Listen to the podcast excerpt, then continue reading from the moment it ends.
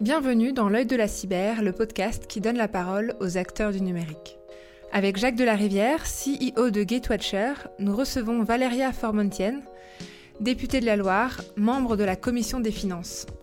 Elle est entre autres co-auteure du rapport sur les plateformes numériques de 2020 et du rapport sur les données géographiques souveraines.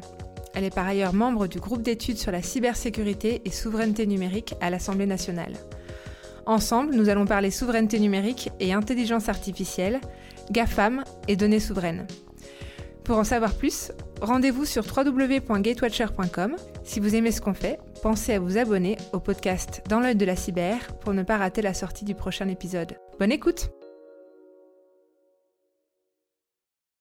Bonjour à tous les deux. Merci Valéria d'avoir accepté notre invitation. C'est un plaisir, merci. Bonjour Anne-Laure. Alors, dans notre précédent podcast, nous parlions de souveraineté numérique avec euh, David Cohen-Boulakia, Chief Innovation Officer de PwC. Euh, la souveraineté numérique, c'est mettre en place les outils pour développer et protéger un marché du numérique français et européen. Et c'est aussi prendre conscience que euh, la France a une très grande capacité de recherche en matière d'intelligence artificielle, comme le dit Cédric Villani dans son rapport sur l'IA de 2018. Alors, la première étape de notre souveraineté, c'est prendre conscience de nos forces pour construire notre indépendance. Valéria, Jacques, vous êtes d'accord avec ça? Alors évidemment, il faut absolument cartographier nos capacités. Euh, quand on part euh, dans une bataille, il faut impérativement connaître ses forces et ses faiblesses. Donc euh, savoir en quoi on, est, on a des capacités supérieures à nos partenaires sur les marchés, mais aussi cartographier les capacités en Europe pour pouvoir être complémentaires sur des politiques qu'on va mettre en œuvre côté numérique. Euh, exactement, et je pense qu'on a un, écosystème assez fort en, France hein, euh, dans les sciences euh, et dans les sciences numériques, avec de nombreuses écoles d'ingénieurs très pertinentes en, termes de formation, l'INRIA en, recherche, des universités aussi. donc on a une, base scientifique qui est vraiment énorme en termes de potentiel, et c'est une force.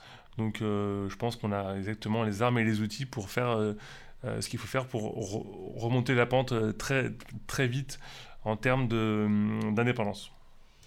C'est vrai, Jacques, tu parles d'écosystème.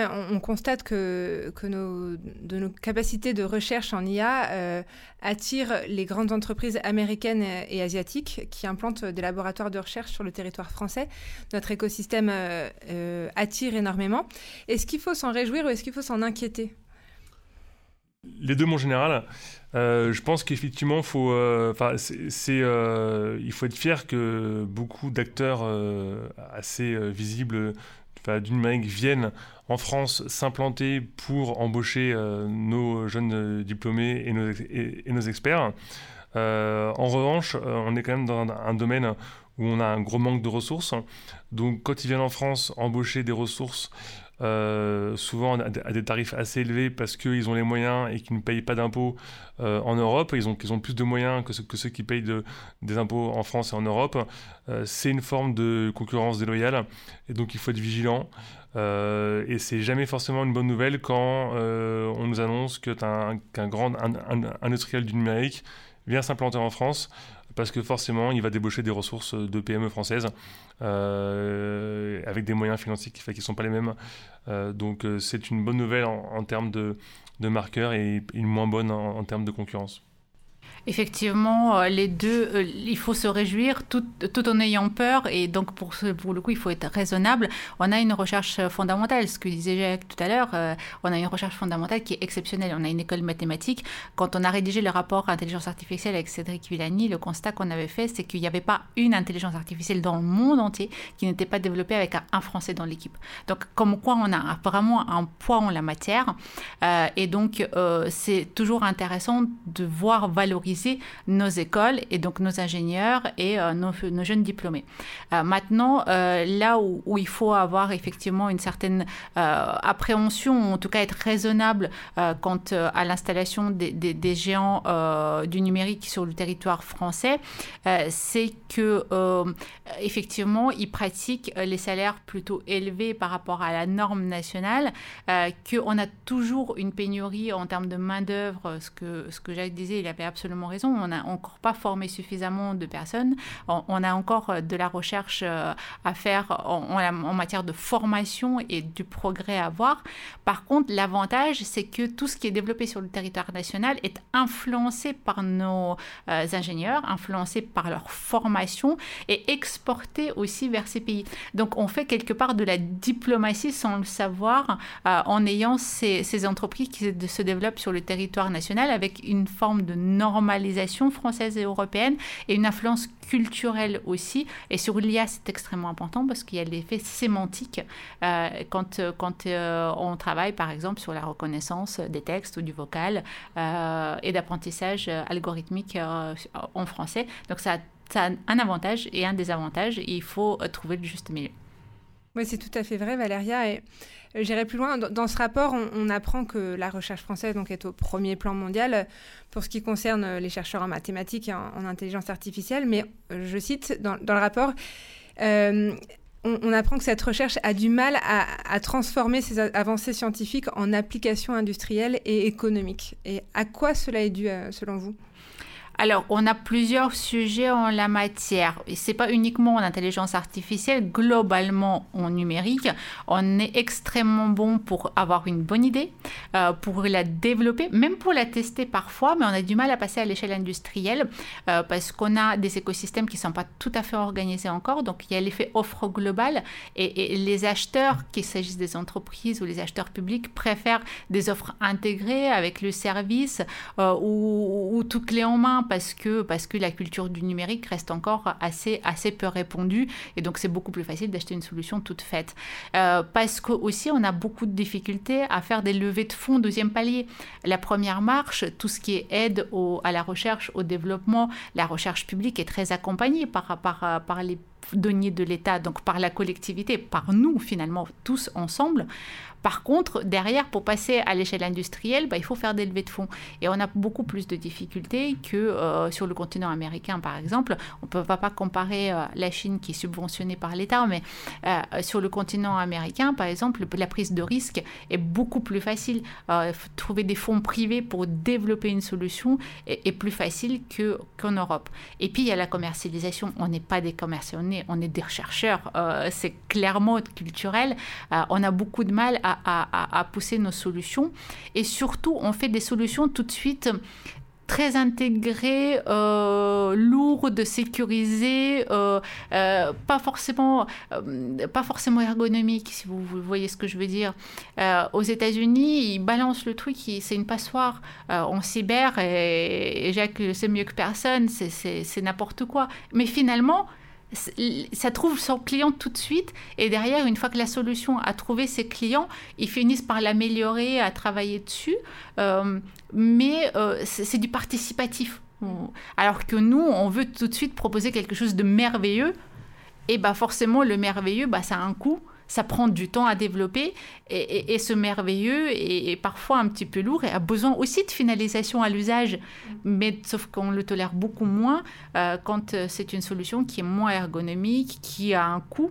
Euh, et, donc, voilà, c'est vraiment culturel et je pense qu'il faut changer de paradigme pour parvenir à, être plus intuitif dans les solutions européennes face aux clients, surtout les particuliers en l'occurrence. Mmh. la, la prise de risque, ça nous fait peur, Jacques? Exactement, je pense qu'effectivement c'est très culturel, euh, comme le dit Valeria. Euh, en France et en Europe, quand on démarre un nouveau projet, on a souvent tendance à penser à pourquoi ça ne marchera pas. Euh, alors que dans la, culture anglo-saxonne, on pense à ok, il y a peu de chances que ça marche, mais ça vaut le coup d'essayer et juste pour prouver que ça marchera, on y va. Et forcément, bah, bah, si vous avancez en pensant que ça ne marchera pas, et bah, à la fin, ça ne marche pas. Alors que si vous avancez en pensant que ça marchera, bah, à la fin, ça marche. Euh, donc, euh, c'est vraiment une question de mentalité et de, mindset hein, dès le départ. Euh, le mindset conditionne la réussite, on le sait. Donc, je pense que c'est quand même vachement en train de changer. mais ça met du temps et forcément, c'est du temps qu'on perd en termes d'industrialisation.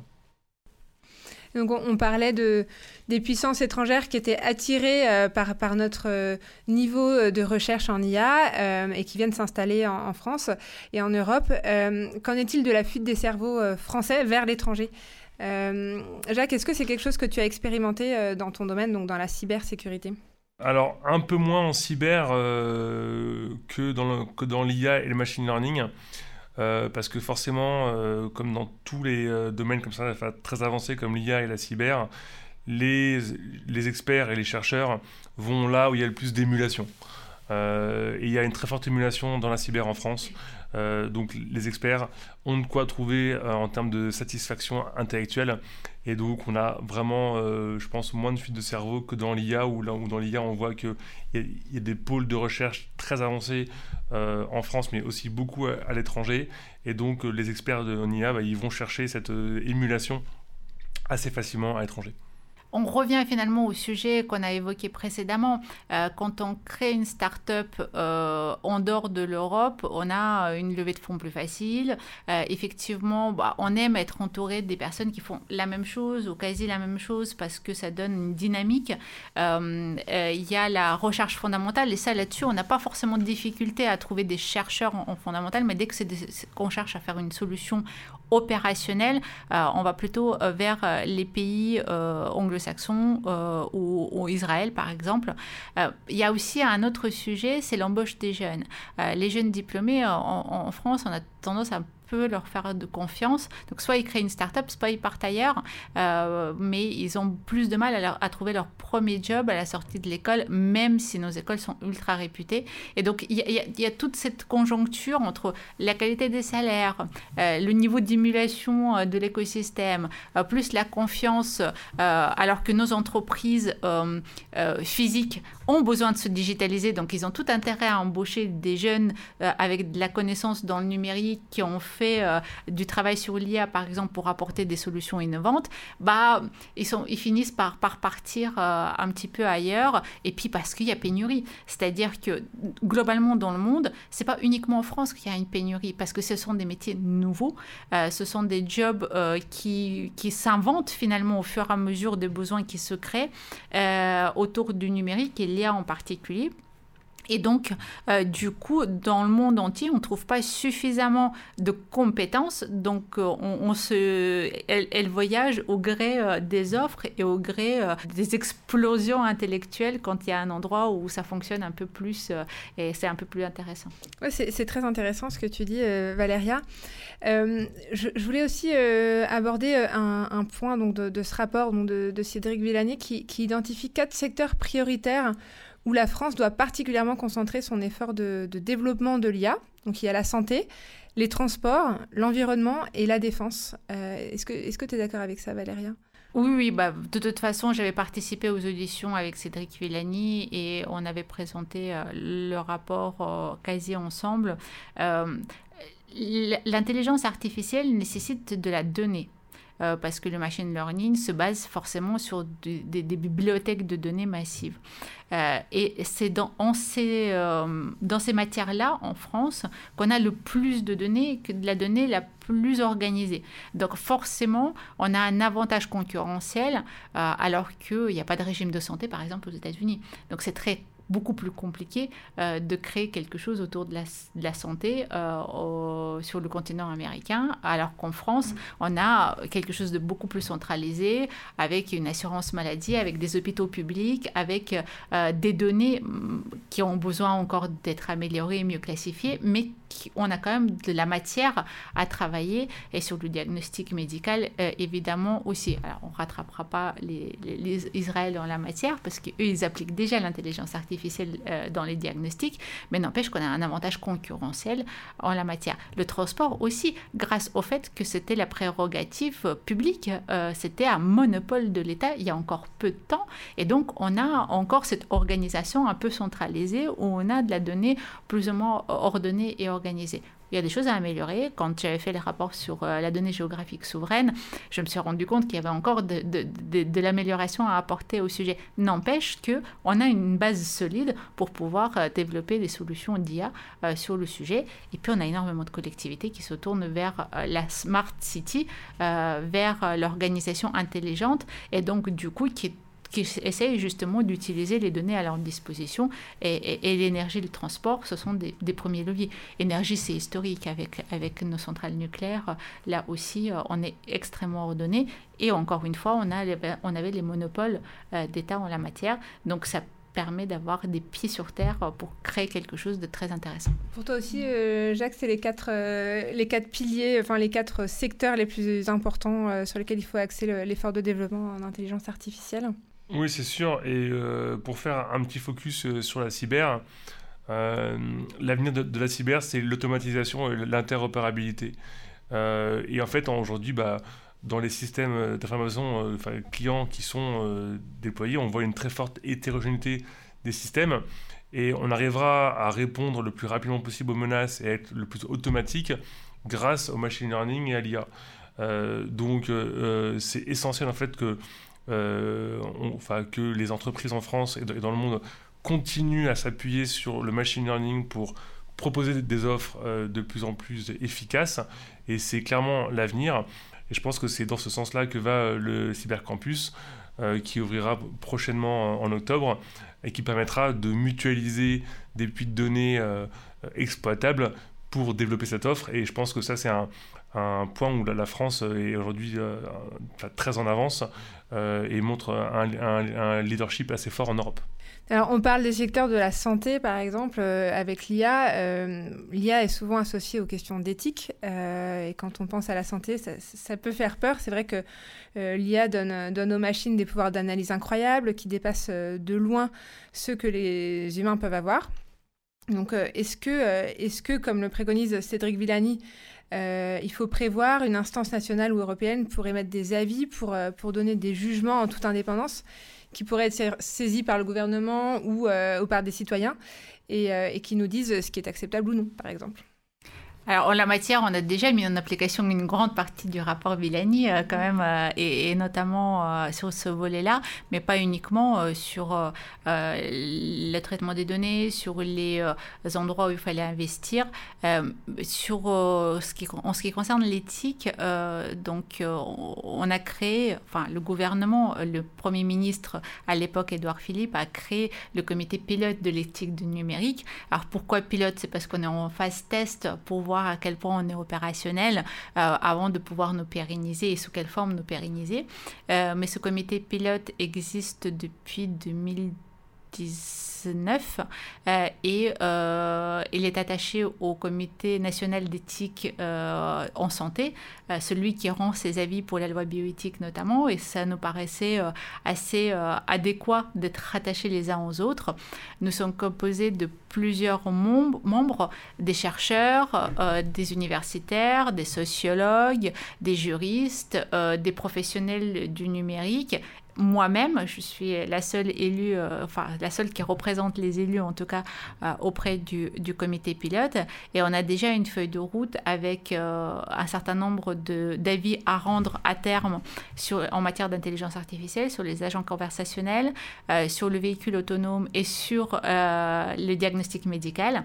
mais on a aussi, on s'est autosaisi sur un certain nombre d'avis, notamment sur Stop Covid au départ, l'utilisation du numérique pendant le premier confinement, euh, l'utilisation du numérique euh, dans le cadre de euh, détection du virus, dans la communication, mais aussi aujourd'hui dans la, dans la vaccination. Et là, pour le coup, on travaille de la main avec le comité national d'éthique.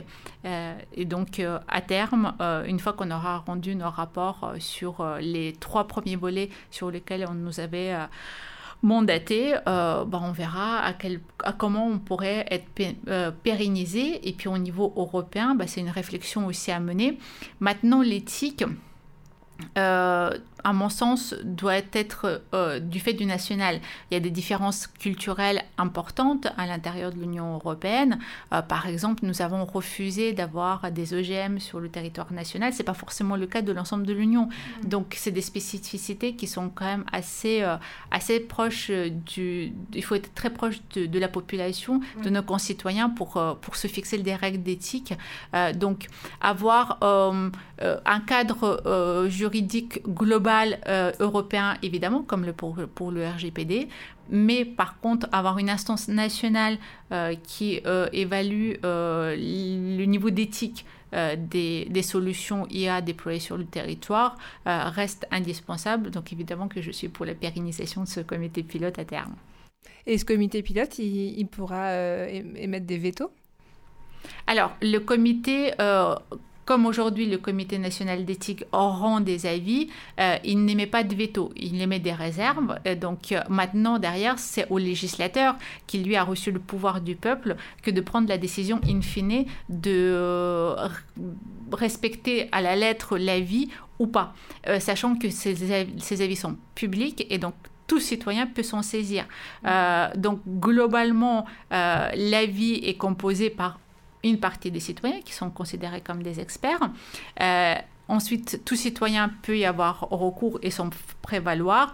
Et in fine, c'est le parlementaire, les parlementaires euh, qui font le choix, donc les deux chambres, euh, en votant la loi bioéthique, par exemple. Donc, il n'y a pas de raison que ça ne se passe pas de la même manière pour le numérique. on, de là, poser un veto, c'est un avis qui est consultatif. C'est pas un avis euh, qui est opposable aux parlementaires qui ont reçu un mandat mm. euh, et pas, ils n'ont pas été nommés par le gouvernement. C'est quand même euh, une légitimité particulière d'être élu plutôt que d'être nommé. et donc, ça permet d'entériner plus aisément les choses parce qu'on est une république représentative et pas différente en tout cas de ça. Je comprends. Jacques, tu, as déjà vu des, des dérives liées à l'IA ce qu'il faut dire, c'est que l'IA, ça reste un outil, hein, comme tous les outils, et que euh, bah, forcément, ça sera utilisé dans le cadre de menaces, notamment cyber. Euh, et ça a été le cas récemment dans l'attaque Sunburst qui a ciblé euh, l'éditeur de logiciels américain SolarWind.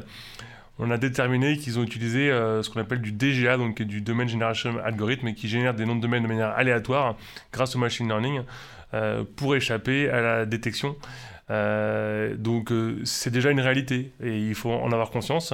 Donc euh, là, donc du coup, on on va aussi avoir besoin d'outils qui permettront de détecter l'usage malveillant du machine learning. Alors, toute cette technologie a besoin d'être euh, détectée, supervisée et régulée. Euh, ce qui m'amène au sujet des GAFAM, pour qui euh, se pose la question de la régulation également en ce moment en Europe. Aujourd'hui, Google, Amazon, Facebook, Apple et Microsoft représentent à eux seuls 4 000 milliards de dollars de capitalisation boursière. Donc, pour donner une échelle, c'est deux fois plus que celle de la totalité du CAC 40. ces plateformes du numérique ont acquis leur position dominante grâce à un modèle de développement commun. Euh, quand on, le retrouve dans votre, dans votre rapport sur les plateformes numériques euh, donc, que tu as rédigé, Valéria, avec euh, le député Monsieur Daniel Fasquel, on trouve beaucoup de points communs dans le modèle de ces entreprises. elles ont toute une économie d'échelle importante et des rendements croissants. Elles, ont euh, un accès euh, aux données qui renforce leur avantage concurrentiel. Euh, elles ont une stratégie d'expansion agressive et j'en passe. donc on voit que ces, plateformes sont, ces plateformes numériques sont performantes parce qu'elles sont organisées. Elles ont un coup d'avance sur les entreprises européennes. Quelle place va-t-on leur accorder en France et en Europe ces prochaines années? Alors, il y a plusieurs solutions pour protéger notre marché. Et puis, qu'est-ce, qui protégeait notre marché? Déjà, il faut, il faut peut-être identifier qu'est-ce qu'on essaie de protéger. Euh, quand il s'agit de protéger notre consommateur ou notre concitoyen, on a toujours la solution de la norme. Et c'est le cas du RGPD, par exemple, qui a été une solution qui est reprise au travers, euh, à travers le monde euh, comme étant une solution protectrice pour euh, nos concitoyens il faut aussi protéger le consommateur en lui proposant des choix, des alternatives. Et, on a eu le débat longuement sur le territoire français en la matière. Et finalement, c'est un texte européen qui devrait consacrer ça, euh, le DSA, en ce qui concerne le libre choix du consommateur et la neutralité des terminaux, pour que le consommateur puisse librement décider de ce qu'il veut utiliser. Et puis, euh, c'est euh, protéger nos écosystèmes. donc, pour protéger le développement potentiel des entreprises européennes, il faut qu'on travaille de manière active sur un marché unique européen, pour qu'il soit réellement unique, il faut que les mêmes règles soient appliquées dans tous les pays. Il faut qu'on trouve un langage commun aussi de développement. Il faut qu'on puisse unifier les données pour développer des solutions européennes, parce que l'avantage des entreprises aujourd'hui américaines, demain américaines et chinoises, il ne faut pas se leurrer, c'est leur capacité d'expansion et d'enfermement de l'utilisateur. Alors, c'est dit un petit peu de manière négative, n'empêche que l'utilisateur, lui, il est euh, ultra bien l'outil parce qu'il est très content d'avoir des solutions intégrées euh, en tout. Quand il crée un Gmail, il a énormément de solutions gratuites intégrées. Et en plus, il a une forme d'identité numérique qui lui permet de s'identifier partout ailleurs. Euh, donc, euh, il faut qu'on ne désavantage pas en termes de solutions d'usage au quotidien de l'utilisateur, mais qu'on lui propose des alternatives viables, fiables et, surtout en termes de captation des données. Et euh, ensuite, il y a euh, tout ce qui est le droit de la concurrence. Et c'est pour ça que dans le rapport euh, que nous avons commis avec Daniel Fasquel, nous avons insisté sur le besoin de régulation asymétrique et ex des plateformes dans le cadre de leur expansion et de leur capacité à fermer l'accès au marché euh, des, entreprises nouvelles qui essaient de le pénétrer et de proposer des solutions euh, parce que bah, c'est ce que les, les, Bruxelles appelle les gatekeepers, ce sont des régulateurs du marché qui, s'est organisé autour d'eux. Et donc, soit ils acquièrent des solutions complémentaires et donc ils font euh, une expansion tentaculaire euh, en proposant des solutions connexes à leurs clients en les enfermant dans une solution unique, euh, soit ils ferment complètement les portes de marché et, c'est les boutiques d'applications que possèdent aujourd'hui d'un côté Apple, de l'autre côté Google, qui vont référencer d'une manière ou d'une autre des solutions différentes, alors que eux-mêmes, Google et Apple, leur propre solution à pousser. Donc voilà, euh, les textes européens qui vont euh, paraître, qui sont aujourd'hui en, débat déjà, mais qui vont définitivement être adoptés d'ici quelques années, euh, pourront réguler ce comportement déséquilibré sur le marché pour pouvoir protéger les écosystèmes naissants et donner la possibilité à d'autres solutions de se développer. Oui, enfin, en, gros, ce qu'il nous faut, c'est une sorte de CSA euh, international euh, qui permette de modérer l'usage des, des, plateformes avec des membres de, chaque pays euh, dans ce CSA pour définir une vraie modération à laquelle ces géants du numérique seront soumis de manière légale. Quoi. Après, sur les contenus, c'est un autre débat. Là, encore une fois, on retrouve les questions d'éthique et les questions de, de, spécificité culturelle. Il y a euh, les contenus qui sont interdits, pour le coup, interdits dans l'Europe entière, euh, que, qu'est la promotion du terrorisme ou des choses comme ça. Euh, et, et, là, on aura peu de difficultés finalement à, modérer. Par contre, il faut un modérateur qui se trouve en dehors de l'entreprise euh, euh, qui la plateforme, parce que sinon, c'est pas, enfin, euh, être jugé parti, ça a ses limites, on le voit bien.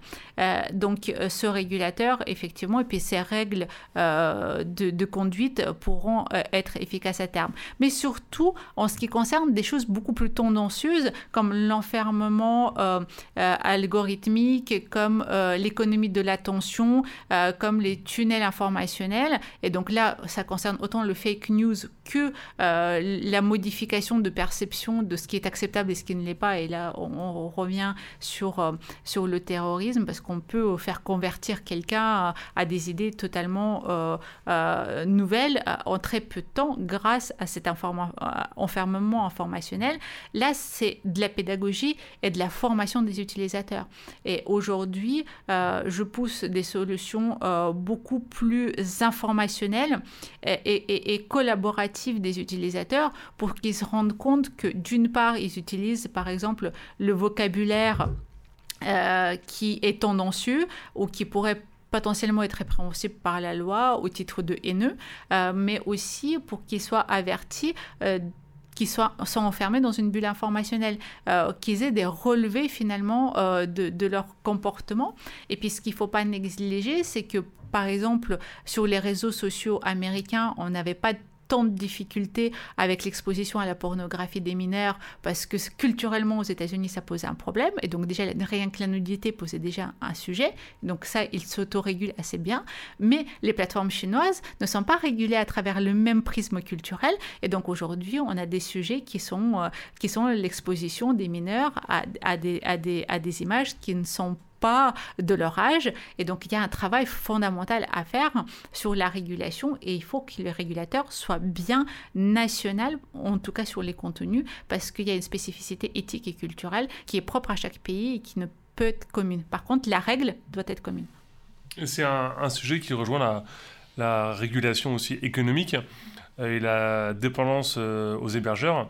On l'a vu récemment euh, hier avec la fermeture du réseau Parler du réseau américain, qui était un réseau très polémique, euh, mais qui a été fermé de manière unilatérale par euh, Amazon, Apple et euh, Google. et donc, ça pose une vraie question de l'indépendance en termes de, liberté d'expression vis-à-vis de, ces réseaux-là. Le réseau Parler, c'est un réseau social qui se positionne en tant que concurrent de Facebook, mais qui est très très axé sur des, des contenus euh, très conservateurs euh, américains pro-Trump, euh, qui a été donc fermé de manière unilatérale par Amazon hier soir. Et donc, en fait, bah, c'est une entreprise qui ne peut même plus diffuser ses contenus. Alors, les contenus portent à question, évidemment, mais l'autre question, c'est qu'est-ce qui décide ou pas de les arrêter? Et là, c'est une, une, décision euh, qui été faite directement par un, des acteurs. Euh, quid un jour d'une entreprise qui est opposée euh, en termes de contenu à, à des, des, croyances du patron de, Amazon et ben, elle, pourra aussi subir les mêmes foudres d'Amazon alors qu'elle avait un contrat commercial avec Amazon ou, un autre. Hein. c'est pareil pour Azure et, pour euh, Google qui ont refusé l'hébergement de parler. Donc ça, c'est un, vrai sujet aussi. Oh, on a une vraie problématique de censure, effectivement, qui décide de la règle. Euh, donc, euh, c'est vrai que quand la censure était appliquée par certains États, on avait une rébellion, plus ou moins euh, des peuples. Euh, on l'a vu encore euh, récemment dans les pays du Moyen-Orient, par exemple, mais on a connu aussi en Europe une, à, une, époque pas si lointaine que ça, historiquement parlant. donc, effectivement, quand les règles sont claires, donc le discours de haine est défini par notre code pénal, et donc à partir du moment où on s'appuie sur ce code pénal, on signale des contenus ils sont retirés par la plateforme, c'est un bon fonctionnement et c'est un fonctionnement correct et c'est pour ça qu'il faut un régulateur euh, qui, est indépendant, comme une agence indépendante. On en a quelques-unes en France pour, pour d'autres sujets. Mais euh, quand c'est une décision effectivement unilatérale d'une entreprise commerciale, la question se pose à savoir si c'est de la censure aussi, c'est une relation commerciale qui n'a pas abouti parce que pour le coup, ce sont des entreprises qui font du business. Elles sont, euh, elles sont libres de choisir leurs partenaires. Euh, elles sont pas du service public, elles sont pas ouvertes à tous, contrairement à ce qu'on croit, parce qu'on est tous utilisateurs euh, euh, de manière plus ou moins volontaire et collective. Mais en réalité, il y a du business derrière. C'est pas juste un service gratuit euh, pour, pour les utilisateurs, euh, qu'il s'agisse de faire des photos avec des oreilles de lapin ou, de, raconter sa vie euh, à ses copains de manière plutôt ouverte. et ça, on a tendance à l'oublier. Trouve que le grand public euh, a oublié que le produit, c'est nous, c'est les utilisateurs. C'est pour ça que du coup l'usage euh, de la solution est gratuite et qu'il y a un business derrière. Donc il y a une logique commerciale. Et donc, dans, ce cadre de logique commerciale, bah, ils sont libres de choisir leur partenaire. Donc, s'il y a des gens avec qui ils ne souhaitent pas travailler, finalement, ils ont la liberté de le faire aujourd'hui. Donc, il faut réfléchir à des régulations qu'on voudrait mettre en œuvre, parce que à force d'être devenus des patrons d'un certain nombre de marchés. Et je reviens à la définition du gatekeeper euh, qui, qui, est dans le, dans le DMA euh, présenté par, à Bruxelles. Euh, bah, il, il ferme l'accès au marché qu'ils maîtrisent quasi totalement ou totalement. Euh, donc, euh, euh, c'est pas du service public, encore une fois. Et ça, on l'oublie parce qu'on les utilise de manière quotidienne, gratuitement, et, on a tendance à oublier qu'ils font les choix mercantiles, et uniquement mercantiles. Il n'y a pas de raison, finalement, qu'ils ne rompent pas un contrat de manière unilatérale avec un partenaire. Il n'y a rien qui les empêche juridiquement à ce stade de le faire. Et ces questions de, régulation des GAFAM euh, posent aussi euh, euh, la question de, la protection des données et de l'accès aux données diffusées par les GAFAM. comment est-ce qu'on peut garantir au mieux la protection des données des citoyens dans un contexte international? Le RGPD a été un bon point parce que le consentement doit être recueilli. Maintenant, il faut aussi que ce, que ce soit un consentement d'une personne avertie. Là, on a encore besoin de faire de la pédagogie et de la formation euh, quant aux façons, à la façon dont fonctionnent euh, les plateformes numériques, quel type de données sont collectées, de quelle manière euh, elles sont réutilisées par la suite. mais en, l'occurrence, le RGPD a besoin d'être révisé. On a vu qu'il atteignait un certain nombre de limites sur ce qui était déterminé comme étant une donnée personnelle ou pas, notamment dans le cadre de la portabilité.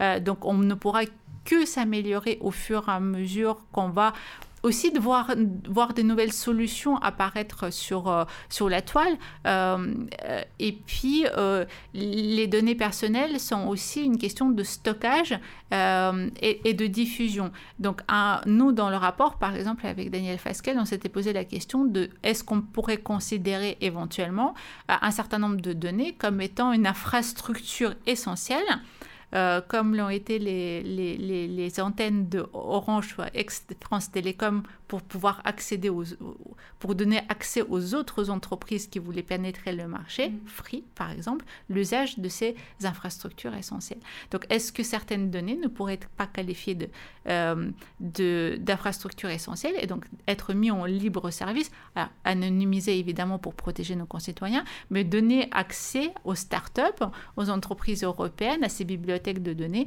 pour qu'elles puissent les utiliser pour faire de la recherche et de l'innovation?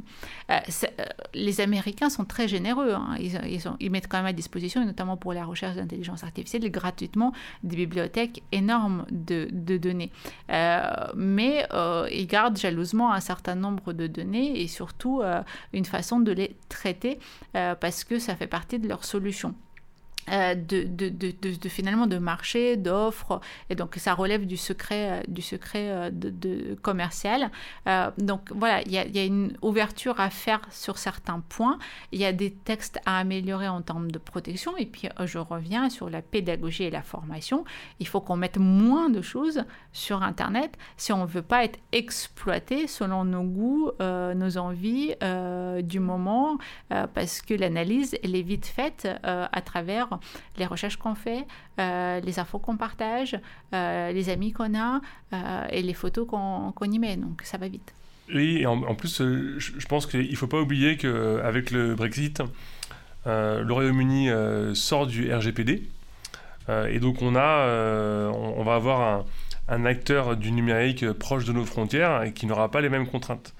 donc il faudra aussi être prudent sur le respect de la concurrence au Royaume-Uni sur l'usage de données. On avait vu qu'à l'époque de l'affaire euh, Cambridge Analytica, justement, c'était une entreprise euh, anglaise qui exploitait des données de Facebook. donc voilà, c'est un, vrai sujet. Ça rejoint aussi le sujet donc, de la souveraineté des données et de, comment elles sont exploitées. Euh, on, a beaucoup parlé du Health Data Hub, euh, donc de l'hébergement des données de santé des Français qui sont bah, des données essentielles en termes stratégiques et qui sont euh, très riches en termes de connaissances de santé. et je pense qu'il y a un, vrai choix à faire entre un outillage très rapide en termes de pour exploiter ces données et euh, le développement d'une offre euh, stratégique en France, en Europe, avec une vraie stratégie industrielle. Oui, c'est vrai, Jacques. Euh, je reviens sur la notion de données essentielles dont tu parlais, Valéria. Euh, est-ce que, enfin, compte tenu de l'intérêt stratégique évident que, présente l'information géolocalisée pour le coup, je reviens sur, les GAFAM qui ont, qui ont constitué, qui ont su constituer des fonds géographiques dont bah, la richesse, la simplicité d'utilisation et la gratuité en ont fait des, produits de consommation courante pour les citoyens.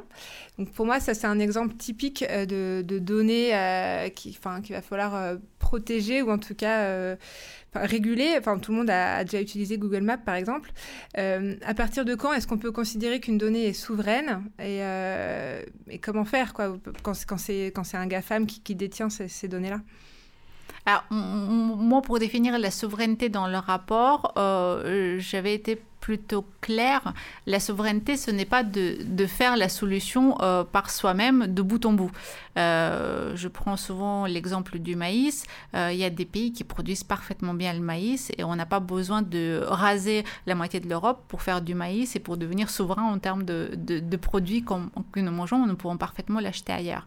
par contre, il faut maîtriser la qualité avec laquelle elle est faite et la méthodologie avec laquelle elle est faite et, et la le stockage et sa fraîcheur. Donc, on, a le choix de la norme euh, de consommation. Et par exemple, en France, on interdit les OGM. Et bah, donc, du coup, notre maïs, on va l'acheter euh, sans OGM. Et donc, idem pour les données géographiques. Euh, la souveraineté ne veut pas dire protéger euh, non plus euh, garder jalousement et ne donner à personne. Parce que c'est bien ce qui nous perd aujourd'hui, c'est que les entreprises et les collectivités veulent peu ouvrir leurs données, voire pas du tout. Euh, pour autant, c'est bien l'ouverture de ces données qui donnerait une dynamique, une impulsion à la création d'innovation sur cette base-là. Donc la souveraineté, c'est de créer la norme, euh, de définir la norme, de fixer les règles du jeu, euh, c'est de maîtriser euh, l'endroit où on acquiert et auprès de qui on acquiert. C'est l'éthique aussi pour certaines données. Bon, pour les géographiques peut-être moins. Euh, et c'est euh, surtout derrière pouvoir, pour certaines d'entre elles, les mettre en open data pour qu'elles bénéficient au plus grand nombre.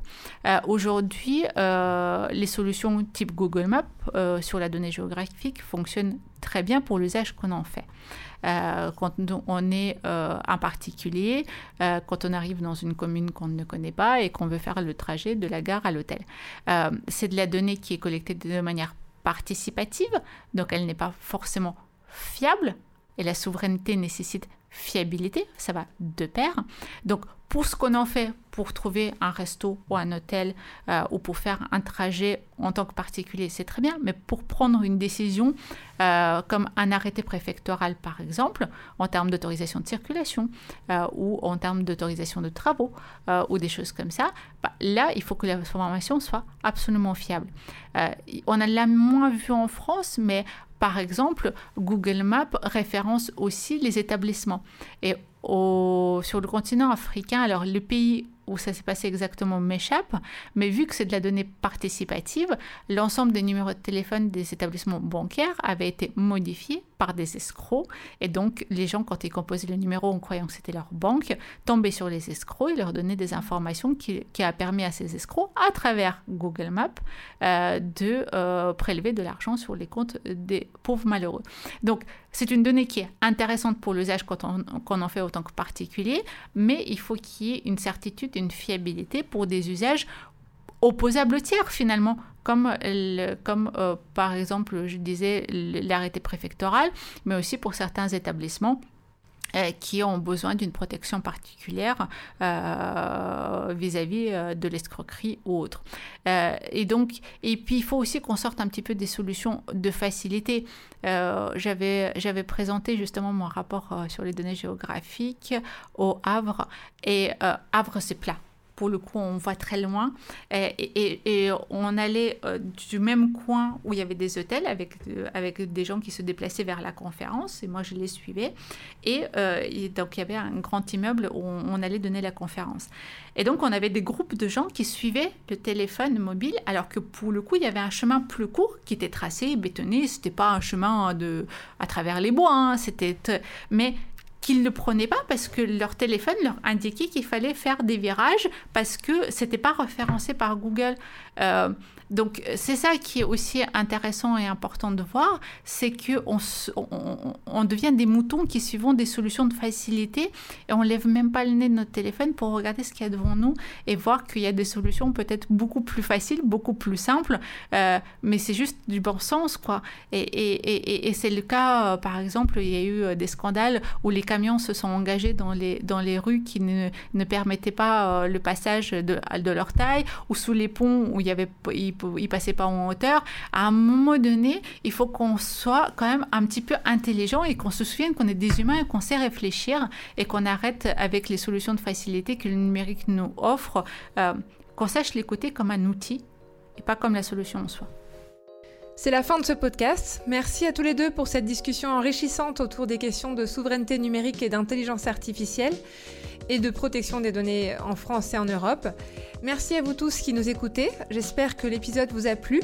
Si c'est le cas, n'hésitez pas à le partager sur les réseaux sociaux et à suivre notre actualité sur les pages LinkedIn et Twitter de Gatewatcher. Pensez à vous abonner au podcast Dans l'œil de la cyber et à nous laisser 5 étoiles sur Apple Podcast. À très vite dans l'œil de la cyber.